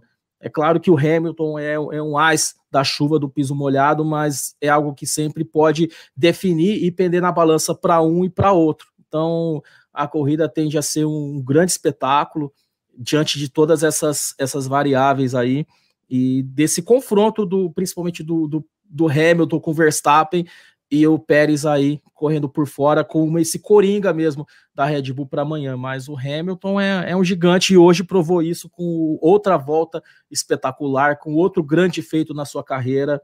E, e também está a caminho de 100 vitórias. É, é ele, ele conquistou 90, 96 vitórias, né? Então está muito perto da centésima vitória. Então a gente vai ver grandes marcas nesse ano, só que vai ser com emoção e vai ser com suor, não vai ser de uma, de uma forma como ele conseguiu, pelo menos é, mais anteriormente, de uma forma um pouco mais tranquila. Dessa vez, não. Dessa vez vai vir na base da perfeição. Com um errinho aqui e ali é o que vai determinar tudo. Evelyn, e esse homem maravilhoso que é Hamilton, e também já me desenha a, a tática para amanhã, como é que eles estão de pneus, quanto o pneu aguenta, como é que está a, a, a o ritmo de corrida dos pilotos, para a gente ir tentando entender como vai ser o GP da Emília-Romanha. Então, é, nossa, o Hamilton não tem muito mais do que falar do que o Fernando, o Fernandão já falou, né? Poleman da Fórmula 1, um cara que em, em, classificação é sensacional, sensacional mesmo. A volta dele foi muito bonita. É, eu adoro provas de classificação dessa volta rápida, em que o cara tem que dar tudo ali e ver o Hamilton fazer isso sem, sabe, parece que ele na, no Bahrein ele estava brigando tanto com o carro, né? Dessa vez não, ele estava pilotando ali, nem parecia que ele estava tão rápido quanto, quanto ele estava, né? E aí ele fez essa pole por muito pouco, ele mesmo, como aconteceu no Bahrein também, né? A Mercedes não esperava vencer aquela corrida, venceu, então toda aquela comemoração foi muito genuína e hoje foi a mesma coisa, né? Ele não esperava fazer a pole da maneira como ele fez, né? Tanto que no rádio ele fala: "Não, foi mesmo? Foi, você fez a pole, grande trabalho, né? Então assim, não dá, jamais dá para você descartar esse homem de nada, né? O cara tá, no, tá vivendo o auge técnico dele há muito tempo, não é de hoje. É, conhece a equipe que ele tem, conhece muito bem o carro, trabalha muito, né? Eu acho que pouca gente é, pensa nisso, né? Mas o Hamilton trabalha muito em cima do, do desempenho, de entender aonde as coisas não estão funcionando, como ele tem um trabalho muito metódico ao longo do final de semana. Então, assim, tudo isso é, aparece nesses momentos. Então, assim, é, ele larga também favorito a vitória, claro, mas é, é aquela coisa que a gente estava falando agora há pouco, sobre estratégia, sobre como também é, a corrida vai se desenhar. De forma geral, assim, a Mercedes foi muito bem é, em ritmo de corrida com os pneus médios. Eles estavam andando na casa de 19 é, e 6, 19 e 8 na sexta-feira, é, andando muito forte mesmo. O Max Verstappen, como eu falei ontem na análise, não tem como a gente saber. A, Ferrari, a, a Mercedes está sem referência, porque ele não andou ontem, né? E a, o segundo treino é o treino em que a gente começa a perceber esse ritmo de corrida. Então a gente não sabe como é que tá, como é que o Max está nesse sentido, né? É, o que a gente sabe é, são os dados que vieram do carro do, do Pérez, né? Então o Pérez com os pneus médios, que são os pneus aí que vão determinar esse início de corrida, é, pelo menos para o Verstappen e para o Hamilton, no carro do Pérez, ele foi quatro décimos em média mais lento do que os carros da Mercedes.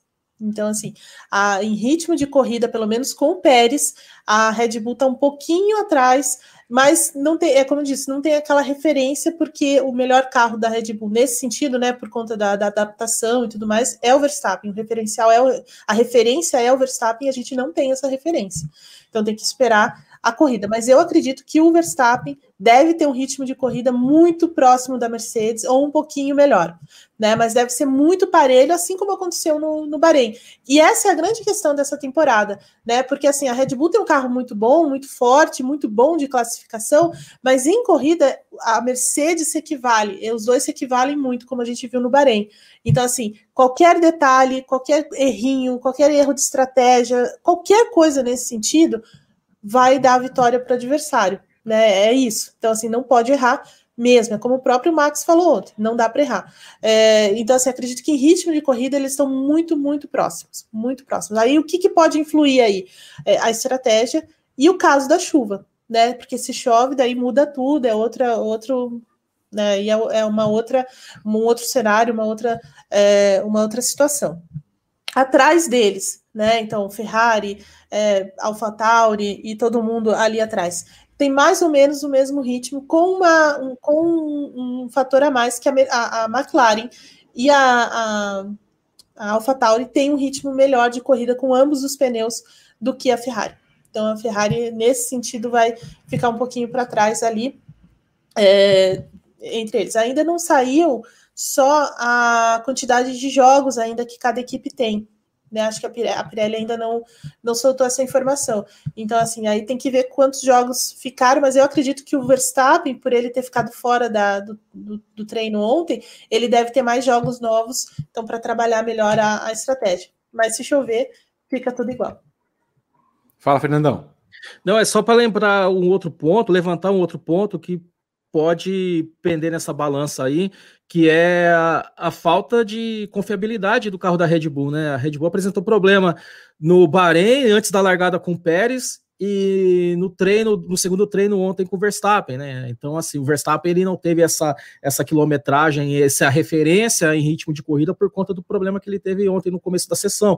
E em um treino de um treino de apenas 60 minutos não tem como, não dá tempo de consertar a, a, a tempo ainda de levar o piloto para a pista de novo. Então, assim, a Red Bull, ela, ela tem esse calcanhar de Aquiles nesse começo de temporada, é um carro excelente, é um conjunto ex excepcional, o carro e o motor Honda, mas esse essa falta de confiabilidade no começo da temporada levanta uma pulguinha atrás da orelha nos caras aí para a corrida amanhã também. É muito, é muito verdade. Esse é, esse é um ponto principal da Red Bull. É a confiabilidade. Eles não podem quebrar. É como o Max falou ontem, não dá para quebrar. Nessa altura, não tem como. Porque a Mercedes não quebra, né? Uhum, exato. Esse é o briefing. Você está acompanhando o programa que analisa a Fórmula 1, analisando a classificação desse sábado, tanto no YouTube do Grande Prêmio quanto na Twitch. Se você não se inscreveu no nosso canal no YouTube, inscreva-se, ative as notificações. Temos conteúdo todos os dias gravado ou ao vivo, e na Twitch, lives todos os dias, de segunda a sexta, às 15 horas, twitch.tv barra grande prêmio.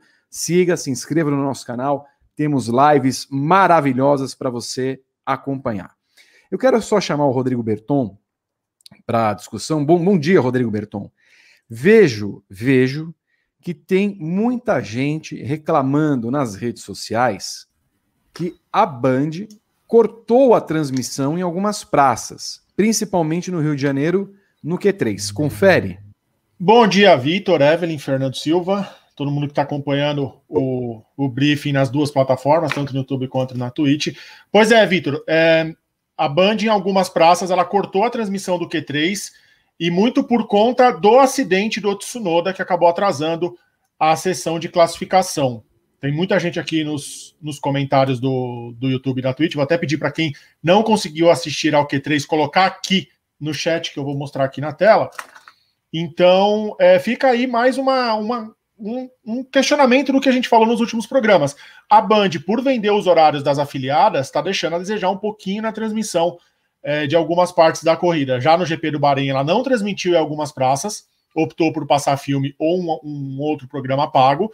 E hoje também, quando deu 10 horas, ela encerrou o Q3 e começou um programa pago. Em algumas praças foi um programa de, de venda de carros, em outro foi um programa de agronegócio, o pessoal estava comentando. Então aí o pessoal não conseguiu assistir ao Q3 também. E aqui, quem falou aqui que não conseguiu ver na internet, Vitor? Quem não conseguiu ver na internet, deixa eu ver aqui, peraí, ah. peraí. Aqui no Rio, ó, a Jefferson Oliveira. Eduardo, Eduardo José Barbosa, ó, cortou na internet também. É um problema. É um problema. A Band precisa pensar que a audiência dela não pode ficar sem o Q3. Antigamente é, o pessoal reclamava que a Globo só passava o Q3 durante o B-Star. Agora a Band não está passando o Q3, que é a parte mais importante em algumas praças. O pessoal está bem bravo aqui, já tem os comentários bem raivosos logo cedo. E aquele levou o ferro do Fernandão foi é. algo leve perto do que eu já li aqui. É isso. Quero chamar atenção para você que não puder acompanhar a corrida. Amanhã nós faremos a nossa segunda tela, Cabine GP, para você poder acompanhar aqui a corrida com o Rodrigo Berton, com Felipe Noronha, com Renato Ribeiro, com Anderson Bizocchi, o nosso comentarista humorista do Barbichas, que estará conosco. Teremos o briefing às nove da manhã no horário de Brasília. Passamos para o Cabine GP, que é a nossa segunda tela. Voltamos com o briefing após a corrida. Aproveita, Rodrigo Berton, qual é o seu pódio para amanhã? Meu pódio para amanhã. Vamos lá. Pérez. O que que é isso? Pérez. Eu acho que dá Pérez. Pérez, Hamilton e Verstappen. Pérez, Hamilton e Verstappen. Para você, Fernando Silva. Eu gostaria que fosse Pérez também, mas meu palpite é um pouco mais, mais pé no chão. É Verstappen, Hamilton e Pérez. Evelyn Guimarães. Então, eu acho que vai dar o Hamilton, porque apesar de tudo, eu acho que ele vai conseguir dar um nó nessa, desses meninos, viu? É, Hamilton, Verstappen e Pérez. Muito bem, quer dizer, os três estão colocando cada um um vencedor. Que maravilha. Vamos ver na Aí corrida... amanhã da Norris. É, amanhã da Norris, Sainz e Gasly. Nossa, Alonso. O Norris vencer. que maravilha seria. Sim. Mas enfim. Bom, olha, eu quero agradecer eu já. E o seu pódio, Vitor? O meu pódio é, é, Verstappen, Hamilton e Pérez. Esse é o meu pódio, tá? Mas, mas estou. Eu tenho a impressão que não vai ser tão óbvio assim, não, tá? Vai ser uma corrida que nem a do ano passado. Vai ter safety uhum. car, vai ter alguém rodando e batendo. Nós vamos rezar por ele e vai acontecer. vai acontecer. Então, é que essa alguma... é uma pista também. Essa é uma pista muito manhosa, né? Ela não uhum. tem muita área de escape, ela é muito estreita, né? Então, assim, muro muito perto. Pode ser mesmo. Uma Mas coisa eu tenho certeza. Ele vai bater. Oi, oi, desculpa. Uma coisa eu tenho certeza, amanhã vai ter suadouro. É, rapaz. Aliás, outra coisa que eu tenho certeza. Outra coisa que eu tenho certeza é que o Mazepin não termina a corrida. Então, mas nós estamos rezando para ele nem começar. É. Essa é a nossa reza. E saindo dos boxes ele já bater? Ou ele acordando no hotel e já cair da cama? Isso, Também. calma, calma. É muito, muita reza. Mas, mas nós temos fé. Vem, irmão, pela vamos seguir pela com fé. segurança dos outros também, né? Quero lembrar que nesse domingo nós temos MotoGP, o GP de Portugal, com a pole do Fabio Quartararo e não do Peco Banhaia. Você também acompanha no Grande Prêmio com cobertura de Juliana Tesser e Pedro Luiz Cuenca. Temos a Indy estreando à tarde, depois da corrida da Fórmula 1, com Gabriel Curti, com Gabriel Carvalho e Lucas Couto todo mundo acompanhando, portanto, as redes sociais do Grande Prêmio nesse domingo, nove da manhã, repito, no horário de Brasília. Começamos com o briefing para fazer o pré-corrida delicioso e maravilhoso aqui no canal do Grande Prêmio no YouTube e na Twitch. Cabine GP emenda na sequência com a segunda tela. Comentários maravilhosos de Renato Ribeiro, Felipe Noronha, Anderson Bizocchi e Rodrigo Berton. E depois, na sequência, voltamos com o briefing. Comando meu, Vitor Martins e grande elenco. Evelyn Guimarães estará comigo amanhã. Tá bom? Beijo para Evelyn, beijo para Fernandão. Tem recados antes, Vitor. Posso só Então, recados antes, recados antes para não ah, passar. Só para não deixar passar. Manuel Cichonani se inscreveu com o Prime na Twitch, segundo mês dele com a gente. O Bossoi escorregou o Prime também, primeiro mês dele com a gente. Leonardo Monteiro mandou cinco reais no YouTube, falando que a Fórmula 1 agora tem VAR também. Carlos Ribeiro mandou 27,90 e eu vou ler o comentário dele aqui. Destaques: sorriso do Verstappen na entrevista, Alfa Romeo andou para trás, Latifi jantou o Russell, Vettel caiu no Q2, mas não foi ridículo, e o Tsunoda foi afoito. Vocês concordam?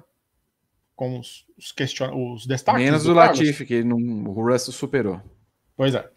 André Seixas mandou 50 bits na Twitch. Marce... Marcelo Montagnini Escorregou o Prime também primeiro mês com a gente. Vando Cajuru mandou 6 bits. André Seixas mandou 5 bits. E o Nilo Beiro mandou 10,90 para a gente, mas não mandou mensagem. Esses são os recados. Muito obrigado a todos que contribuíram com a gente. Se você ainda não é inscrito no canal do YouTube, clica aqui embaixo. Estamos chegando a 105 mil. A gente recebeu a placa de, de 100 mil. Olha lá aqui, ó. ó que lindo. Estamos chegando já na 105 mil. A nossa meta, Vitor, é a placa dourada de 1 milhão. Um milhão. Se bater um milhão até o final do ano, eu vou dar um brinde para todo mundo aqui. Eu vou tirar da minha coleção e vou dar um brinde. Um milhão. Um milhão. Um milhão.